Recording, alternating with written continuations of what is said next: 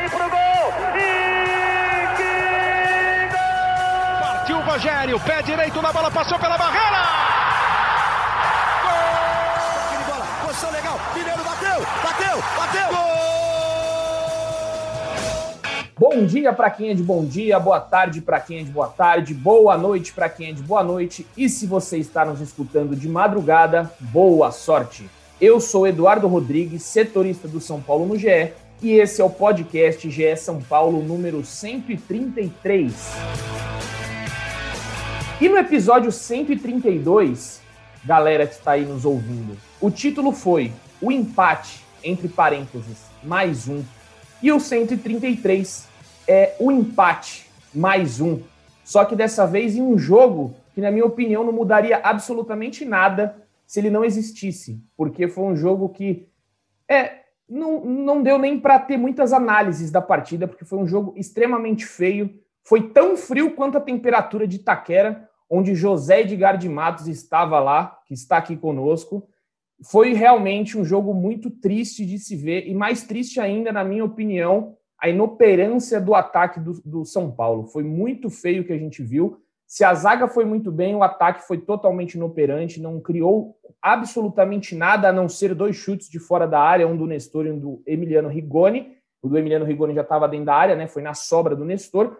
Mas tirando isso, o jogo não apresentou nada. Parece que as duas equipes estavam com medo de perder. De qualquer forma, qualquer uma estava com medo de perder.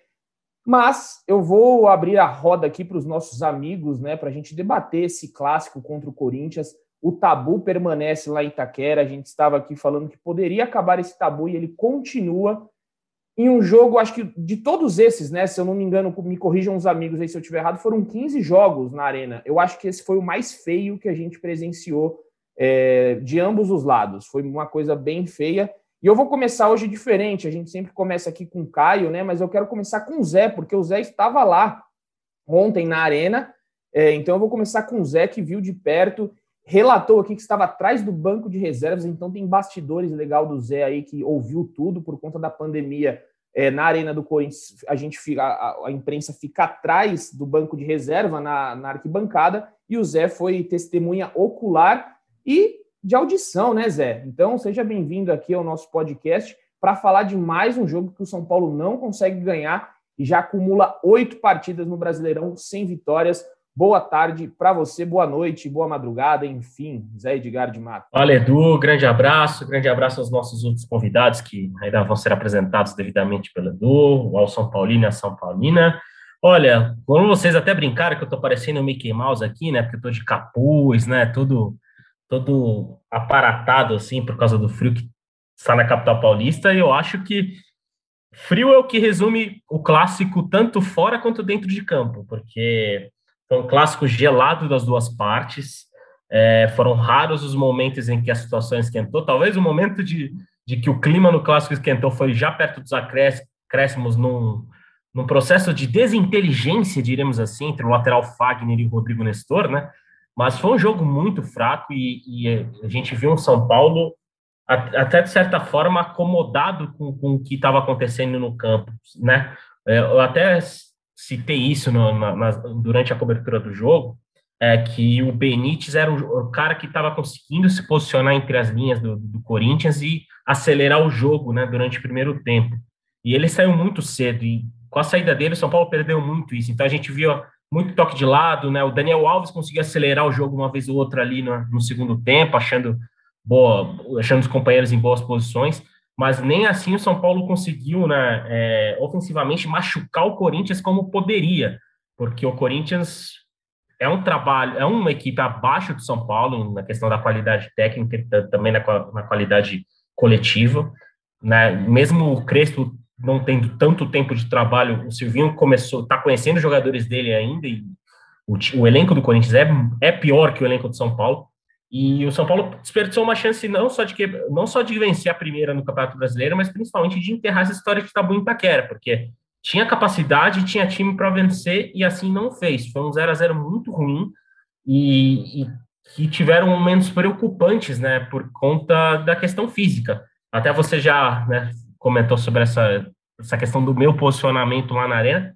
Foi inclusive o Edu, né, já trouxe, tá lá no GE, a situação do, do, do Luan e do Miranda, mas os dois, tipo, estão em observação porque for, talvez tenha até forçado demais ali no clássico. O Reinaldo veio correndo no primeiro tempo, é, assim que o, que o Luan sentiu dores na coxa para pedir para o Juan Brand e a comissão técnica acelerarem.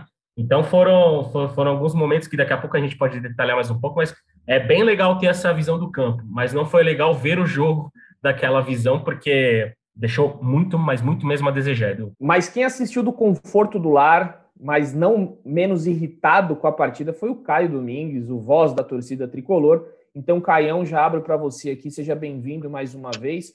Me fala o que, que você viu da televisão da Rede Globo, o jogo foi transmitido ontem pela Globo, que, que você viu? O que, que você sentiu na sua casa? Você ficou com calor? O jogo estava frio, mas você ficou com calor de raiva pelo jogo? Como é que foi? Bom, primeiro, um abraço a todos vocês. Outro dia meu pai falou: pô, todo mundo mandou um abraço para você, você não fala o nome de ninguém. Então, um abraço para o Zé, um abraço para Edu, um abraço para Filipão aí. Prazer é, de manda novo um abraço, tá. Manda um abraço para o seu pai e o nome dele e um, também. E um abraço, pai, pai César. Aí, ele é o maior corneteiro do meu trabalho, é meu pai, mas ele diz que é sempre para o melhor. Aí. Cara, é, a verdade é que eu não, dessa vez eu não, eu não consegui ficar bravo, assim, porque não teve nem muito lance para ficar bravo. Foi, foi um jogo, como vocês falaram, um jogo muito frio. E a, a minha sensação é aquela que se forçasse dava para ganhar. Então eu saio por um lado frustrado, porque eu acho que o São Paulo precisava ter sido um pouco mais agressivo.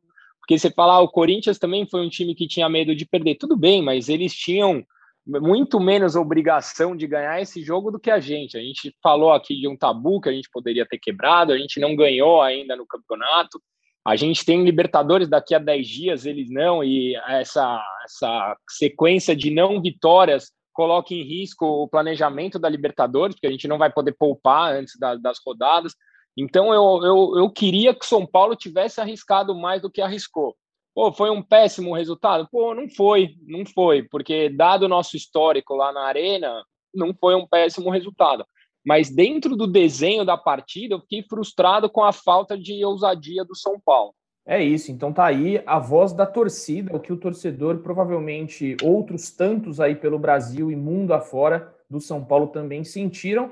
E agora eu passo a bola para ele, Felipe Ruiz, o Praz, o homem do top 3 do Twitter. Você gosta. Eu adoro. Todo, todo final de jogo eu vou lá, eu corro no, no Twitter do, do, do Praz, porque a corneta rola solta nos comentários, vira uma bagunça, todo mundo xingando.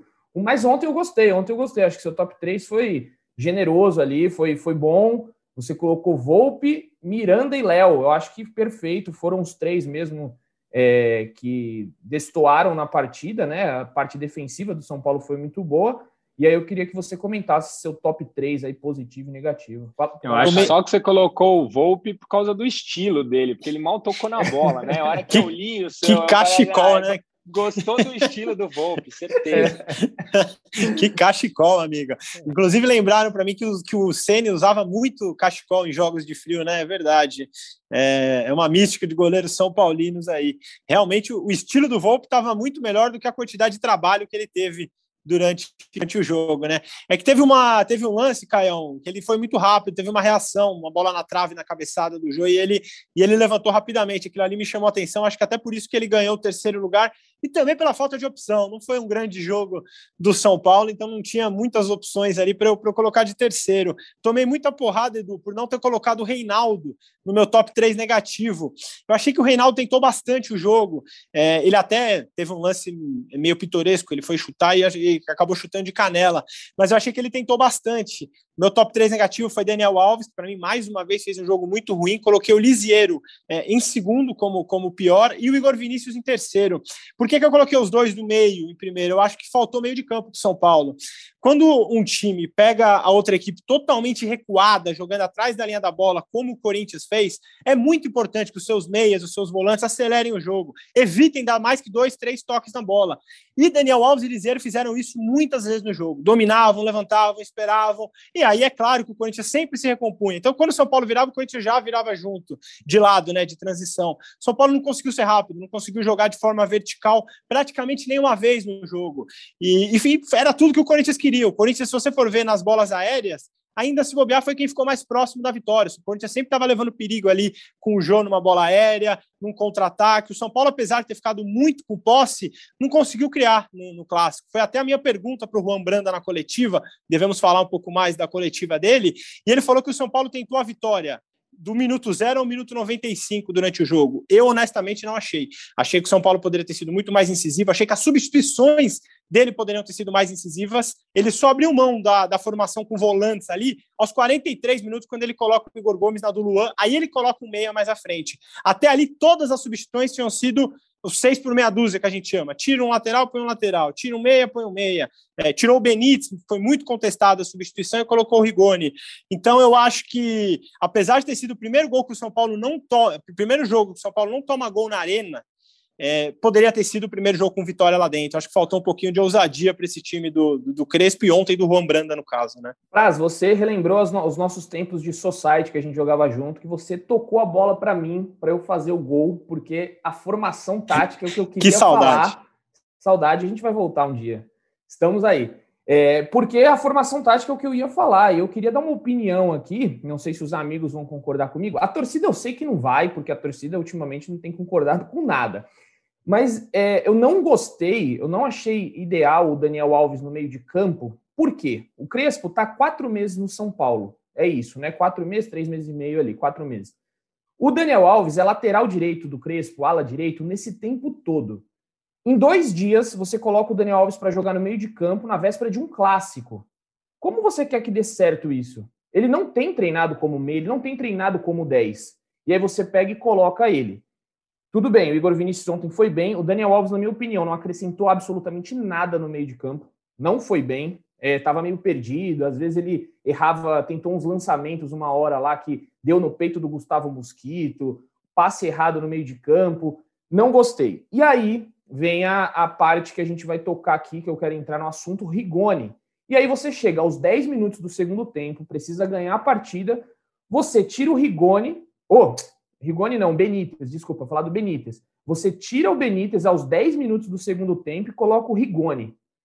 A, nem o Benítez entendeu por que, que ele foi substituído. A, a, imagem da Globo pegou bem o rosto assim do, do, do Benítez e ele sai com um semblante tipo, pô, mas por que eu? E aí é, ficou uma discussão nas redes sociais, né? Muita, uma galera, uma ala falando que era o certo, que tem que preservar uma outra ala dizendo que não, você tinha que ganhar, então o Benítez tinha que continuar. Na minha humilde opinião, até expus isso no, no meu Twitter. Ele foi poupado no jogo passado, ele entrou no segundo tempo, jogou 27 minutos, exatamente para estar 100% no jogo. Aí, por questão física, você vai tirar ele aos 10 minutos do segundo tempo? Pera lá, o São Paulo não queria ganhar a partida? Tá pensando o quê? No Bragantino já? Tá pensando na Libertadores? Avisa, fala assim, ó, galera, a gente abriu mão aqui do Campeonato Brasileiro, não queremos mais essa competição e a gente vai só brigar para não ser rebaixado. Porque o que eu vi ontem com a saída do Benítez foi isso. Tipo, a gente vai abrir mão, lavamos a mão aqui e deixa o brasileiro para depois. Então achei uma algumas mudanças equivocadas.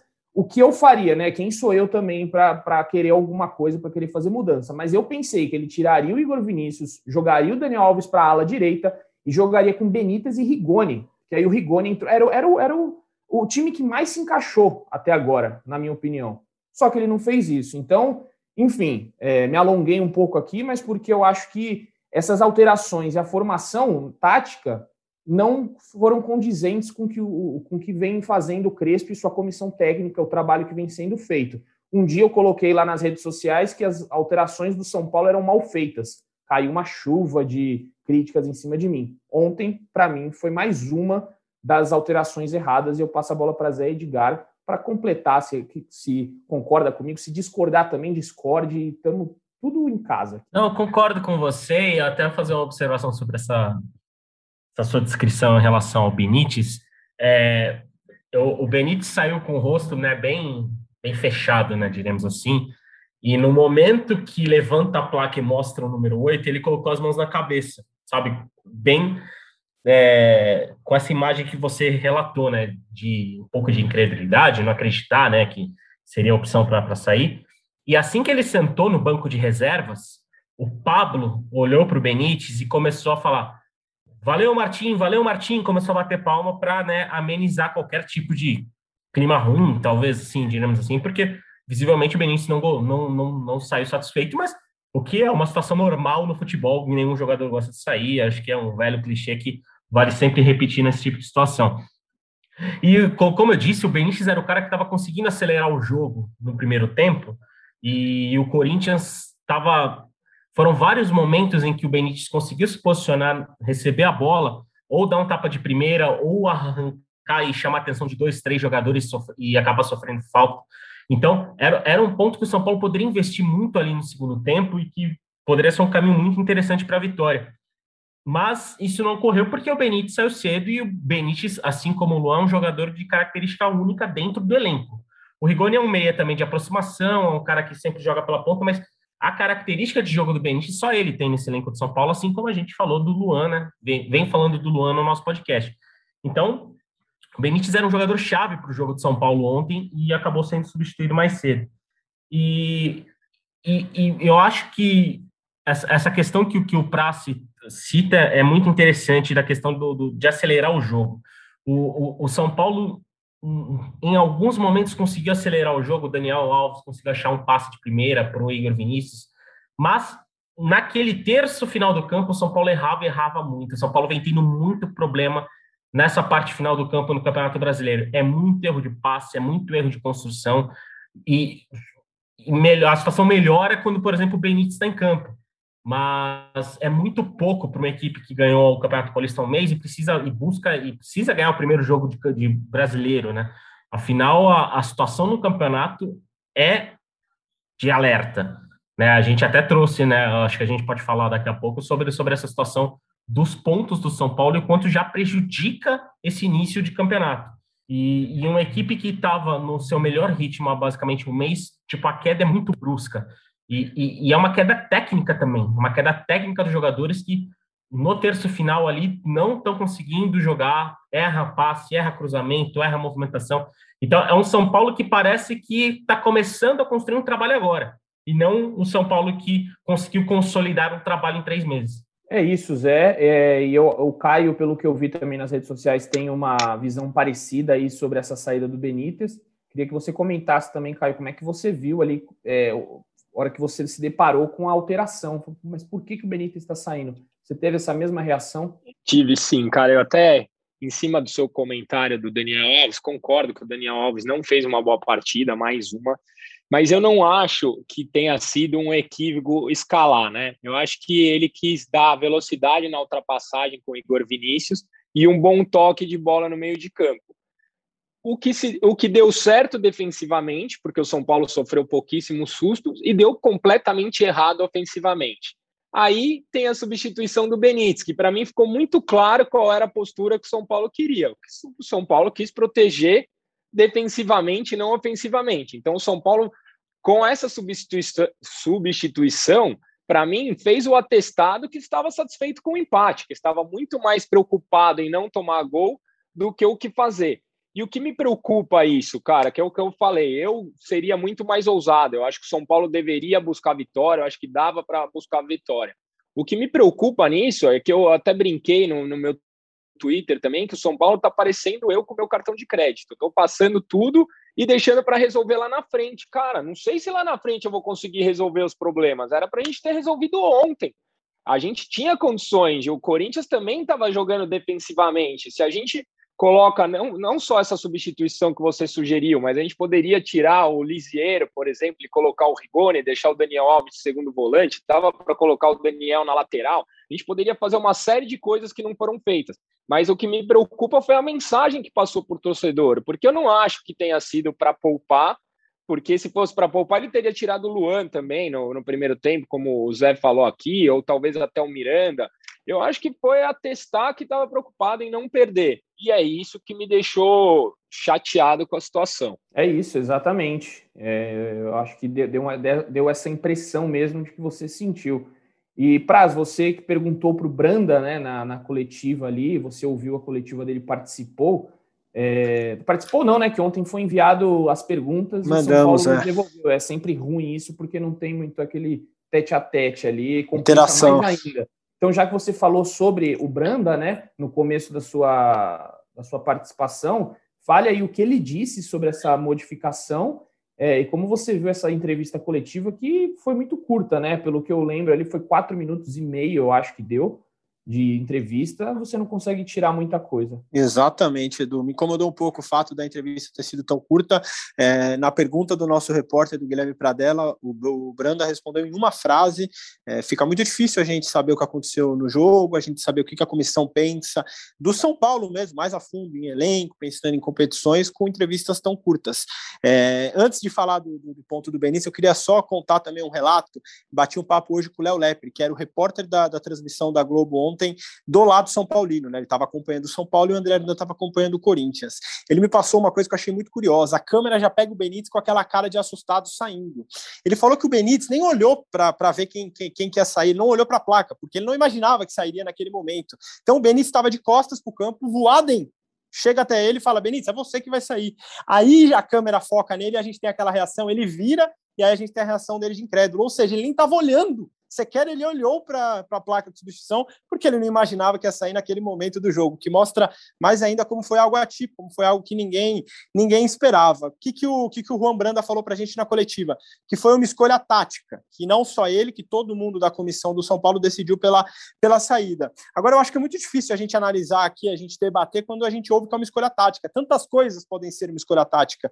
Eu, pelo menos, imagino que todos os colegas jornalistas gostaríamos de ouvir dele o que, que ele pensou. Ah, ó, que o Rigoni ia dar uma aproximação maior, não estava gostando do Benítez é, encostando no, no, no, no Éder, achei que estava faltando alguma coisa, enfim, ele não se alongou muito, ele só falou que foi uma escolha tática da, da comissão. Fato é que praticamente ninguém que estava vendo o jogo, vendo o jogo, entendeu. E para fechar, Edu, o Caio falou algo interessante do Daniel Alves, dele no meio. A gente deu ontem à tarde que ele seria titular no meio. E a pessoa que me falou que ele jogaria falou muito isso que o Caio falou, da transição. É, a comissão de São Paulo entendia que o São Paulo estava demorando muito para atacar. Aquele time veloz, é, ofensivo do Paulistão, já não estava existindo no brasileiro, que chegava à frente com dois, três toques e estava dentro da área do adversário. O Daniel entrou justamente para isso, para fazer com que o São Paulo fosse mais vertical no jogo. Até por isso eu, eu, eu, achei que ele foi tão mal, porque eu achei que ele conseguiu imprimir isso pouquíssimas vezes na partida. Realmente, Daniel Alves muito mal, a torcida aí já, alguns já falando, ainda bem que vai para a Olimpíada, porque é aquela relação, né? O amor e ódio com Daniel Alves desde quando ele chegou, é, é, é essa relação. Eu, eu acredito que no Diala ele acrescenta muito mais, mas o São Paulo vai perder ele em breve aí, né? Ele vai se, vai se apresentar à seleção para ir para as Olimpíadas, e aí o Igor Vinícius vai ocupar a vaga ali. O Orejuela praticamente não atua pelo São Paulo, tem problemas de adaptação, não tem conseguido jogar. Enfim, é, é, pegando o gancho aí do, do Caio, né? O Caio falou sobre o cartão de crédito, fez essa brincadeira do cartão de crédito, não sabe se vai conseguir pagar lá na frente.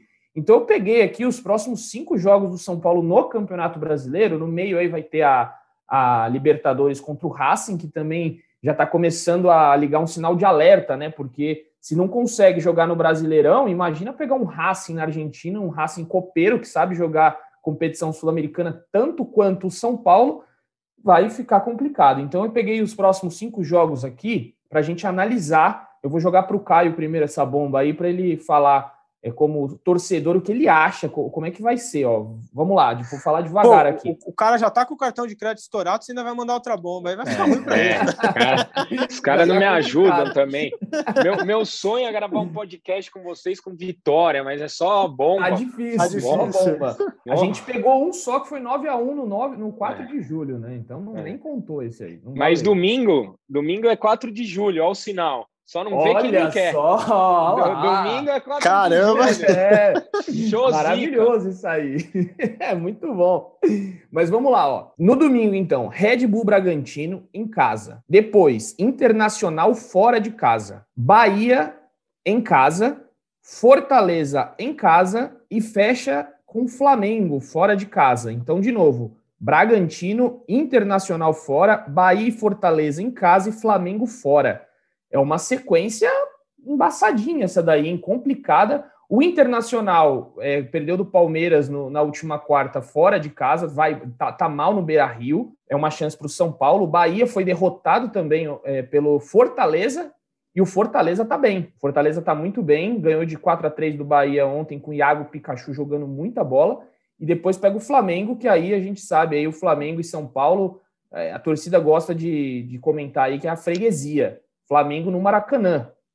E aí, Caio? Olha, se, se a gente olhar os adversários, eu me preocupo muito mais com as atuações do São Paulo até aqui do que com os adversários, porque o, o, Red Bull Bragantino vem fazendo uma campanha excelente, é, nem sei quanto tá contra o Ceará aí, mas é um adversário duríssimo. O Inter tá mais ou menos na nossa, na nossa batida, mas se a gente olhar que a gente pegou a Chapecoense em casa e não conseguiu vencer, apesar do erro de arbitragem, a gente pegou o Cuiabá em casa e não conseguiu vencer, eu me preocupo muito mais com a gente mesmo do que com o próximo adversário. O São Paulo jogando como vinha jogando no Campeonato Brasileiro, a gente bateu no Campeonato Paulista, a gente bateria de frente com qualquer um deles. O Flamengo mais pelo folclore do que pelo elenco mesmo, mas eu acho que bateria.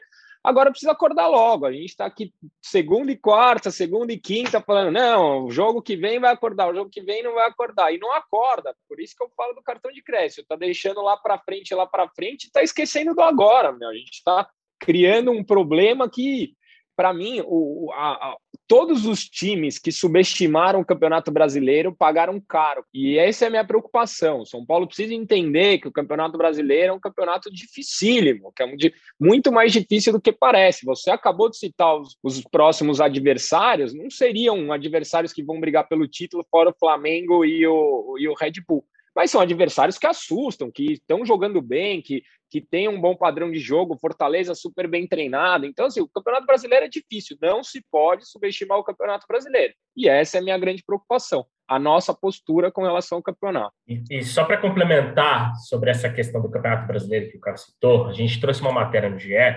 sobre o quanto esse início do São Paulo prejudica o time a médio e longo prazo na edição de 2021 do Brasileirão.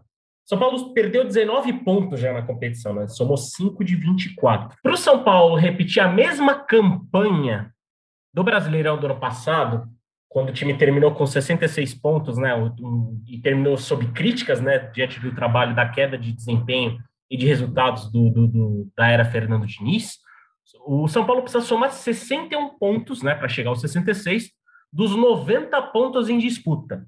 Esses 61 pontos dos 90 significam 67% de aproveitamento. Para vocês terem uma noção, o Flamengo foi campeão brasileiro ano passado com 62%. Ou seja, para o São Paulo repetir a campanha do ano passado, a equipe vai ter uma campanha, vai, precisa, a partir de agora, ter uma campanha de campeão. Ou seja, é, é, é, o quanto esses, essas oito primeiras rodadas já podem influenciar no futuro do time a médio e longo prazo. Porque precisa ter uma campanha acima da média, dos acima da média, para conseguir brigar lá na frente no fim do campeonato, pensar num G4, num G3, enfim. Óbvio que a gente pode, essa discussão pode perder força mais para frente, porque no Campeonato Brasileiro, às vezes, 10 times acabam classificando para Libertadores. Mas, pensando, o São Paulo entrou no Campeonato Brasileiro para brigar lá em cima. E agora, se quiser brigar lá em cima, vai ter que simplesmente ter um aproveitamento de pontos de campeão. Zé, se eu não me engano, fora o ano passado, São Paulo terminou os outros três anos com 65 pontos. E dois deles não foi para Libertadores direto. Um foi e os outros dois não. Então a gente está falando que 65 pontos não garante uma, uma vaga na Libertadores direto. E aí você já começa a falar de complicar o planejamento do ano que vem. O Grêmio, por exemplo, caiu fora da pré-Libertadores. A pré-Libertadores não é mais como era antigamente. Todo tem um monte de time grande caindo. Já não é tão vexame cair. Então eu, eu me preocupo com isso. Por isso que eu estou falando, a gente está jogando lá para frente, lá para frente, mas nada garante que lá na frente a gente vai conseguir ter esse aproveitamento. Então tem que ganhar logo. Ganha domingo. Exatamente. Já. Exatamente, exatamente. É, é de, a partir de domingo que precisa vir a reação, porque é um aproveitamento acima de um aproveitamento de time campeão que vai fazer o São Paulo ficar lá nas quatro primeiras posições do campeonato ao fim do Campeonato Brasileiro de 2021. E é justamente o que você falou, o São Paulo tem problemas financeiros, São Paulo depende do dinheiro da Libertadores também. E seria trágico para essa gestão ficar fora da Libertadores de 2021 também por esse aspecto financeiro. Tem um dado, né, que eu vi no, eu vi no Twitter do nosso Ale, no Anotações Tricolores, um cara super gente fina, que sempre nos ouve também, sempre me manda mensagem sobre o podcast. É o Mas pior fala o sobrenome. Fala o sobrenome ah, dele. Aí, ah, né? aí você me quebra, né? Fala aí, Edu, como é que pronuncia o sobrenome dele? Ele sempre me fala, ele sempre me manda áudio, é Gisbrecht. Gisbert. Gisbert. Cara, é o pior início de qualquer competição na história do São Paulo Futebol Clube. Nunca o São Paulo tinha jogado oito jogos de toda e qualquer competição e não havia conseguido uma vitória, ou seja, é muito grande. Mais de 20% do Campeonato Brasileiro já foi. É, o São Paulo já jogou oito jogos e não ganhou um jogo sequer. Enfrentou Cuiabá em casa, enfrentou Chapecoense em casa, jogos que eram de três pontos para o São Paulo. Então é muito preocupante mesmo. A luz tem que estar acesa. A gente brincava várias vezes aqui, né, Edu? É, o título do podcast foi já é, Luz Acesa no São Paulo, né? É, tá, tem que estar tá muito acesa, é muito preocupante. E eu acho que o Edu tocou num ponto muito legal no começo, de que assim, é hora para agora, não dá para tirar um pensando no depois, tirar um jogador já tinha poupado o Benítez contra o Ceará lá. Era para o Benítez ter jogado o jogo inteiro contra o Corinthians. O São Paulo tem que ter o senso de urgência que o Brizola tanto falou aqui no nosso podcast Momentos Ruins. É hora do senso de urgência. O São Paulo tem que começar a ganhar jogos. Independente da, independentemente da forma que for, o São Paulo tem que vencer. E vai ter a chance contra o Bragantino, só o líder do campeonato só. Dos últimos 19 jogos, se eu não me engano, do, campeonato, do São Paulo em Campeonato Brasileiro, São Paulo ganhou dois. A gente está falando de um turno inteiro do campeonato, porque a gente terminou ano passado, ou agora, esse ano, né? Com só duas vitórias nos últimos, sei lá quantos jogos, acho que 11 jogos, e agora a gente já está com oito e nenhuma vitória. Então, é um dado alarmante, cara. É, o São Paulo precisa acordar logo. E, e não é time para ter esse desempenho. O jogo, eu repito, o jogo contra a Chapecoense a gente poderia ter ganho, o jogo contra o Cuiabá a gente poderia ter ganho, os demais eu acho que não mesmo pelo, pelo desempenho, mas pô, não dá, 19 jogos, duas vitórias. Agradeço ao Caio pela matéria que você acaba de nos dar para o GE. Globo. É uma materiaça. Não tinha parado para pensar nisso, o Caio acaba de nos dar uma pauta. É a famosa gavetinha das quatro, né? Exatamente, muito bom. Eu não sabia desse dado, bem interessante mesmo. É, é, eu não aí, tenho certeza se são 19, é, gente, mas eu acho que sim, cara. Eu tenho quase faz certeza. A conta aqui, mas é um bom, é um bom dado. Eu, não me, me espanta, né? Porque desde Internacional lá atrás, o 5 a 1 teve Bragantino, teve, enfim, um monte. Santos só... reserva. Santos reserva, verdade. Botafogo. Sim, o último foi contra o Flamengo, né? se eu não me engano, que foi o último jogo do campeonato do anterior. Aí, Vitória uma... com gol do Pablo. Sim. O que a gente estava falando agora do, do, do, pensar no, no agora e não no, no depois, é, na verdade, só pensar no depois e não pensar no agora, até antes de, da gente começar o podcast, eu estava conversando com o Zé é, sobre isso, da gente falar que o São Paulo está vacilando agora e tal. E assim, os caras, eles. É, será que vai valer a pena no final? Vamos supor que o São Paulo não se classifique para Libertadores. Será que o, a conquista do Paulistão vai valer a pena é, se você não se classificar para uma Libertadores? É, uma, é algo para se discutir lá na frente. Eu acho que o São Paulo tem muitas condições de se classificar e não sofrer esse risco. Mas será que lá na frente o Paulistão, que eles trataram como Copa do Mundo, não vai ter um peso muito é, grande negativamente se o, se o time não conseguir conquistar mais nada e não se classificar na Libertadores? O Caio abriu o microfone posso, ali. posso responder, cara? Claro. Se você pensar friamente, analisando como repórter, como investidor, como sei lá, você vai dizer que não. Mas eu tenho um filho pequeno, cara. O que eu senti naquela final com ele, Jun, puta, vale, cara, vale, acho que é uma troca que eu faria.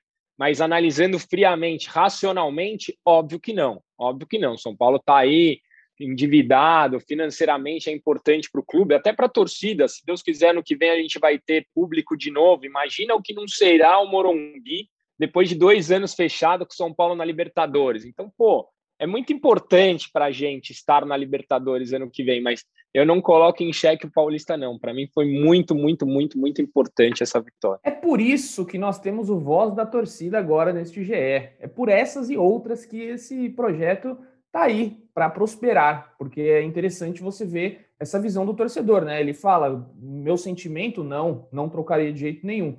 Mas exatamente, pensando racionalmente na questão, principalmente de valores, vai fazer muita falta, vai quebrar muito. Você tem cotas de é, televisão, a, a, cada rodada que você joga na Libertadores, você ganha dinheiro no, na fase de grupos, cada jogo você molha lá um pouquinho na sua conta, passou de fase, você ganha. Então, exatamente, é bem, bem legal esse relato do Caio.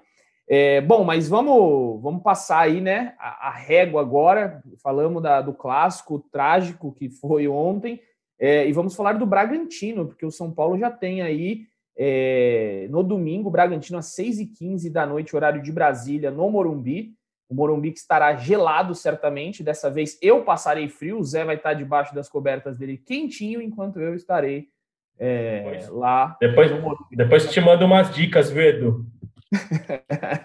Pode deixar, vou levar minha manta, toquinha, vou estar bem protegido, porque o São Paulo vai pegar nada mais, nada menos que o líder do campeonato, que inclusive está jogando agora. A, gente está gravando aqui 5 e 22 agora é, da quinta-feira, está 0 a 0 16 minutos do segundo tempo. Então, talvez a gente não acabe aqui junto com o jogo. O jogo vai acabar um pouco depois que a gente terminar aqui mas o Bragantino vai continuar líder do campeonato, nada vai mexer na tabela, pelo menos até o domingo. E aí eu quero entrar nesse tema, porque o Bragantino é um time que está complicando para todo mundo aí, né? É, ganhou de Palmeiras, já pegou o Corinthians também, ganhou do Corinthians, é, e tem jogadores que foram do São Paulo, né? Por incrível que pareça, o São Paulo é, é, uma filial. A galera brinca, né? Tem a filial na Europa, que é o Ajax, e aqui é o Bragantino, porque tem Elinho, tem o Ítalo, tem Lucas Evangelista, Edmar e mais quem? Uh, deixa eu ver. Aqui. O zagueiro da base. é o, o Aderlan. Aderlan. Ad, Ader... Aderlan? É, é, o Aderlan? Não, é? não. É o Aderlan. Aderlan é ele. É, o, o Valse é não chegou aí, né? O Valse é, quase não é foi. O Valse, é, é, não. quase foi, não cinco. foi. São cinco, então. É, e aí, o, com, com cinco do São Paulo, o Bragantino está voando no campeonato, está muito bem. É, tem aí como seu treinador o Maurício Barbieri, e o São Paulo vai ter que tentar parar esse time que tem muitas peças boas ali no ataque. Você tem o Arthur, o Claudinho, que foi é, craque do Brasileirão passado. E a zaga agora está se ajeitando, né? O Miranda voltou, o Luan também, como a gente, o Zé já falou aí no começo, a gente informou no GE há pouco que os dois tiveram dores é, no jogo de quarta-feira, mas parece, ao que parece, inicialmente não é nada sério, foi só dores, foram só dores. Nessa quinta-feira eles se representaram no CT e já começaram um tratamento ali, a, a comissão técnica e a, o departamento médico viram que não foi nada sério acreditam que sejam só dores e até domingo eles estejam aptos. Vão ser muito importantes para o São Paulo, porque o ataque do Bragantino é muito veloz e muito traiçoeiro. Qualquer bobeada, eles vão para dentro, eles driblam. O Ítalo fazendo gol a rodo, fez três gols no Palmeiras. Então, vai ser um jogo complicado. O que você espera desse jogo, Zé? São Paulo tem que tomar cuidado com a sua defesa. Você acha que o ataque tem que acordar? Onde você acha que o São Paulo tem que mexer aí para pegar essa primeira vitória? É, é, ganhar ou ganhar, né? Independente do Bragantino ser, como os próprios números mostram, a melhor equipe do Campeonato Brasileiro neste início, né? O São Paulo precisa vencer, se impor com a camisa, com a história e com o mando de campo que vai ter no Morumbi, né? É, eu, é difícil imaginar agora, no, pegando no contexto geral, alguns pontos que São Paulo né, precisa é, modificar. A defesa, eu achei a defesa do São Paulo mais segura na partida de ontem contra, contra, o, contra o Corinthians. Né? Embora é, hoje não dê para comparar o quanto o Corinthians pode agredir uma equipe ofensivamente, o quanto o Bragantino pode agredir uma equipe ofensivamente. Obviamente, o Bragantino tem muito mais poder de fogo do que o Corinthians nesse momento. Tanto que a gente tem Claudinho, a gente tem o Arthur, a gente tem o Ítalo, é, tem várias opções ali que podem complicar né, num jogo contra o São Paulo, um jogo de alto nível. Mas o que o São Paulo precisa é alimentar esse setor ofensivo. O, a, a, gente percebe que basicamente todos os atacantes do São Paulo não estão num bom momento nesse, né, hoje, falando dia 1 de julho. O Éder, o Éder que tinha tido uns bons lampejos e engatado boas sequências de gols, né, com poucos minutos, afinal, ele até hoje é o, é o jogador do elenco com a melhor média de gols por minutos, né, jogados. O Éder, desde que se tornou titular do São Paulo mesmo, ele não, não tem jogado tão bem quanto estava jogando. Mas também é um cara que precisa ali de ser alimentado, precisa né, participar do jogo e não tem tido tanta participação. O São Paulo precisa é, tentar retomar o ritmo do Campeonato Paulista com a dinâmica de jogo que se apresentou no Paulistão, jogando pela lateral, acelerando o jogo e, e, tentando, porque uma das características principais do São Paulo no Paulista foi tentar. O Benítez tentava um passo em profundidade, o Lisieiro no meio campo também conseguia uma inversão de jogo, alguma coisa é, né, que, que, poderia fazer diferença. O Luan ou o Rodrigo Nestor, ou como o Rodrigo Nestor tentou ontem, né, fazendo uma jogada individual, chutando fora da área. O São Paulo precisa dessas individualidades para recuperar a confiança coletiva. E, e, contra o Bragantino, a gente já teve algumas provas, inclusive nesse Campeonato Brasileiro, já que Flamengo perdeu do Bragantino, Corinthians já perdeu do Bragantino. É uma equipe que, se você não se impor, não mostrar a hierarquia de um São Paulo para cima do Bragantino, o Bragantino vai te apertar. O Bragantino vai te complicar. É um trabalho muito bom do Maurício Barbieri, é uma equipe muito intensa. E o São Paulo tem perdido justamente nesse ponto da intensidade. Acho que a intensidade, a aceleração de jogo e uma maior ousadia dos próprios atletas em campo individualmente podem ser uma receita para o time recuperar confiança e fazer um bom jogo no domingo. Muito bem, bela, bela análise aí do Zé. É, o que, que você acha, Caio, contra esse Red Bull, Bragantino? O que esperar do São Paulo? Como é que você vê? Você já disse, né? Você não vai analisar o, o time adversário. O problema é o São Paulo. Então. Não, tô, tô claramente preocupado, mas eu acho que dá para ganhar. A gente jogou muito bem contra eles no Campeonato Paulista. O, o que você sabe, né? Torcedor é que se apega em qualquer coisa. A gente jogou contra um monte de time que estava jogando mal também, uma ou outra exceção aí. E o São Paulo não desempenhou um bom papel, inclusive no clássico contra o Corinthians. Talvez com um time que venha com outro, que entre como favorito contra o São Paulo, talvez a gente se coce e jogue um futebol um pouco melhor, porque eu acho que tá além de tudo que a gente está questionando, está faltando um pouco de, de, de fome, né? Um pouco mais de vontade de ganhar. No clássico, os dois não tinham vontade. No próprio jogo contra o Ceará, a impressão que eu tenho é que o São Paulo acha que consegue ganhar a qualquer momento e não está conseguindo. De repente, contra um time que vem jogando bem, a gente já entra com uma outra disposição e é nisso que eu estou tentando me apegar para ver, porque tem que ganhar ou ganhar. A tendência de grande jogo, né, do São Paulo e Bragantino costumam fazer grandes jogos no Paulistão, aquele 1 a 0 foi, foi um belo jogo numa segunda noite no, no Morumbi.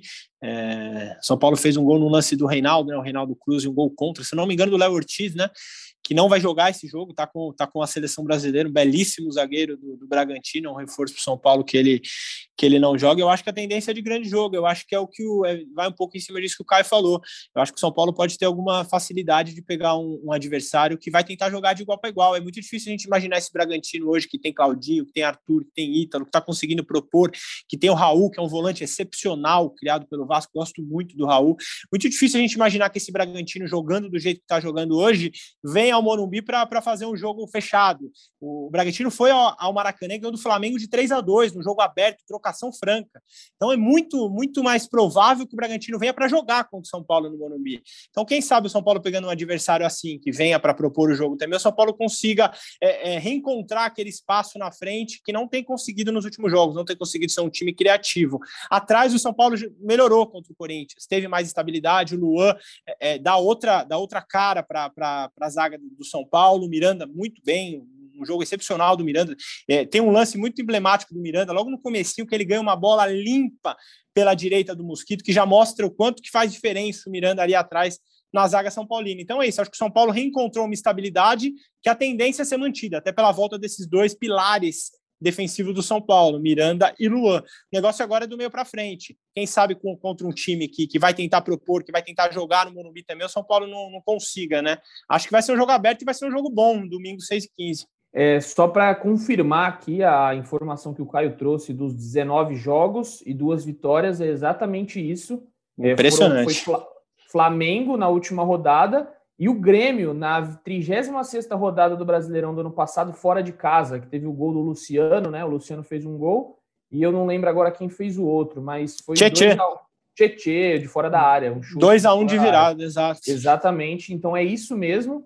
É, e, por incrível que pareça, né? É uma coincidência aí, o Caio falou desse dado, não sei se ele sabia, mas desde o Red Bull Bragantino que o São Paulo acumula essa sequência. Antes tinha jogado com o Fluminense, ganhou do Fluminense e aí pegou o Red Bull Bragantino. Posso até falar aqui, ó. É, teve Bragantino, Santos, Atlético Paranaense, Internacional, Curitiba, Atlético Goianiense, Ceará. Aí ganhou do Grêmio.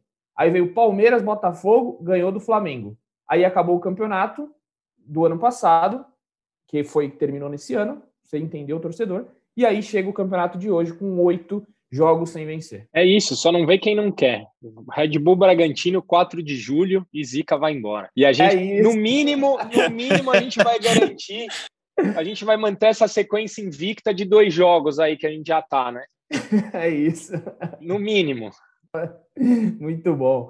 Mas é isso, galera. A gente vai chegando ao fim aqui. Um podcast bom hoje, apesar das circunstâncias do São Paulo, mas a gente conseguiu debater muita coisa legal aqui: opinião, informação, análise. Foi show demais esse podcast. Fico sempre feliz de estar com os amigos e vou deixar aqui, eu vou dar minha consideração final, só para informar. A gente falou no podcast passado sobre a reunião de expulsão do Marco Aurélio Cunha do Conselho Deliberativo do São Paulo, do Conselho Vitalício.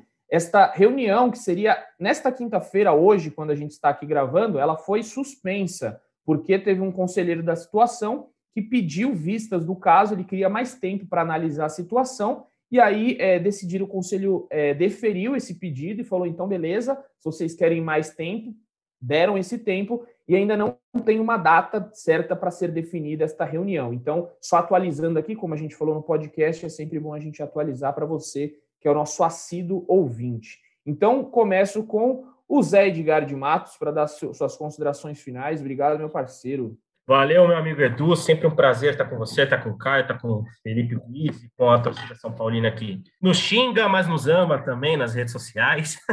e eu quero terminar com um destaque final a equipe do Alex, né? O São Paulo Sub-20 começou muito bem o Campeonato Brasileiro. É, a gente trouxe, né? Já tinha falado, comentado no outro podcast sobre a vitória contra o Atlético Paranaense dentro de casa.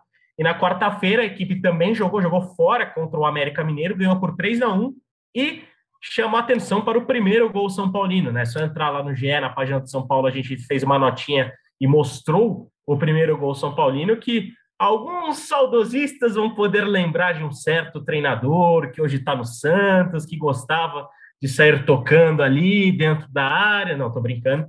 Mas foi um gol muito bem trabalhado ali pelo, pelo time do Alex, que vale, vale, vale a atenção.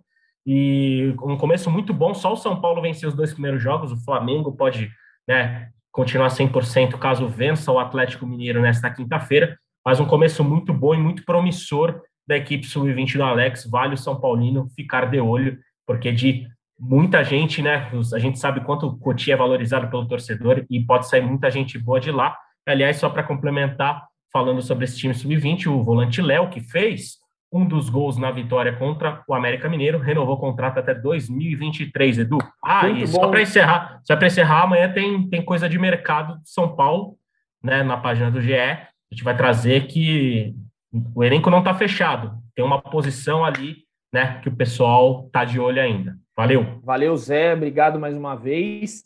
É, e hoje eu vou fazer diferente. O Caio hoje vai terminar. Eu vou deixar com prazo antes as considerações finais para o Caio terminar aqui, já que hoje ele não começou, mas hoje ele termina. Então é com você, Praz. Cara, não nada parece, mais. Não parece o Praz, né? É, é nada a ver, né, Edu? Que fica igual. Nós vamos fazer aquela live que você prometeu e a galera vai poder ver que de prazo não tem, não tem nada, nem o branco do olho, né? Como diria o outro. Nada mais justo, nada mais justo do que o Caio poder finalizar. O cara tá com cartão de cartão de crédito estourado. São Paulo tá fazendo ele passar o, o prazo ficou, O prazo ficou cara, um pouco não, dó porque, do Caio, velho. Falou, porra, tá porque, estourado, velho. Eu, eu vou mandar o Pix para você depois. A gente, eu te ajudo, eu te ajudo, Caio. O, o Edu me conhece, Caio. Eu gosto dessas analogias aqui no podcast. Eu acho que isso traz a, a, realidade, traz o dia a dia. Sua analogia foi muito boa, só por isso que ela me marcou e porque eu estou repetindo aqui algumas vezes. Mas faça o Pix, você querendo, não tem erro. A gente faz uma vaquinha aqui, uma vaquinha do podcast para te ajudar. Fale, fale, por você, fale por você.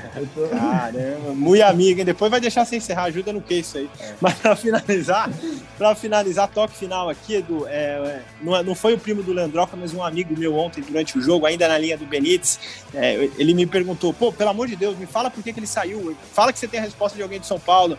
Aí eu falei, não tenho, mas, mas por que, que você acha? Ele falou, eu não sei, eu olhei pro campo, ele tava com as duas pernas. Se ele tava com as duas pernas, ele tinha que ter continuado em campo. Tamanha, tamanha incredulidade dele. Ele falou assim, ele olhou, tava com as duas pernas, tinha que ter jogado. Só sairia daquele jogo ali sem uma perna. E eu tendo a concordar. Eu acho que em jogos dessa grandeza, sem espaço para jogar, espaço algum, não tinha espaço dentro de campo para jogar ontem. O Benício tinha que ter jogado, tinha que ter ficado em campo. Toque final é esse aí, Edu. Vamos, vamos assistir domingo São Paulo e Bragantino e ver o que dá. É sempre bom demais estar por aqui. Aquele abraço. Valeu, prazer. Ah, tamo junto. É, quem sabe a gente, a gente se vê no Morumbi domingo ou você vai chinelar também? Descansar de novo? Acho que eu tô fora. Acho não, estou fora de folga domingo, trabalho no sábado só. Estarei sozinho lá no Morumbi. Aquele abraço. Se quiser, eu posso ir, hein? Se precisar, eu me candidato. Sempre que precisar, eu vou, hein, meu. Boa, isso daí foi uma boa, uma boa deixa. Opa! Vai lá, Caio, então te agradeço mais uma vez, suas considerações finais, mande aquele salve tricolor. Puta, eu queria agradecer de novo por participar aí com vocês e dizer que, cara, olhando para o time, para os jogadores e para a posição na tabela, são duas coisas que não batem, cara. Então acho que São Paulo precisa fazer um pouco mais, porque a gente consegue sair dessa só dependendo de nós, só depende do nosso esforço. Eu, eu ainda acredito, eu acho que dá para a gente ganhar do Bragantino, mas tem que ser logo, tem que acordar e ganhar e ganhar e ganhar. É isso, ganhar e ganhar e ganhar é o lema é, que o São Paulo precisa adotar de novo. Teve aquele início arrasador de Campeonato Paulista, de Libertadores, mas anda decepcionando. A gente continua aqui, né, informando, trazendo análises, opiniões, de vez em quando algumas é, opiniões mais fortes que nos desagradam, mas estamos aí e esperando por uma vitória do tricolor, que essa vitória chegue, para a gente ter um clima mais agradável aqui, porque o podcast com derrota ou empate sempre é mais desagradável, né? Vocês também aposto que não gostam. Mas ficamos por aqui neste podcast. Agradeço a todos que nos ouviram, agradeço os amigos Caio, Zé, Felipe Ruiz, o Bruno que está aqui no backstage nos gravando. Abração para você também, Bruno. Apareça sempre.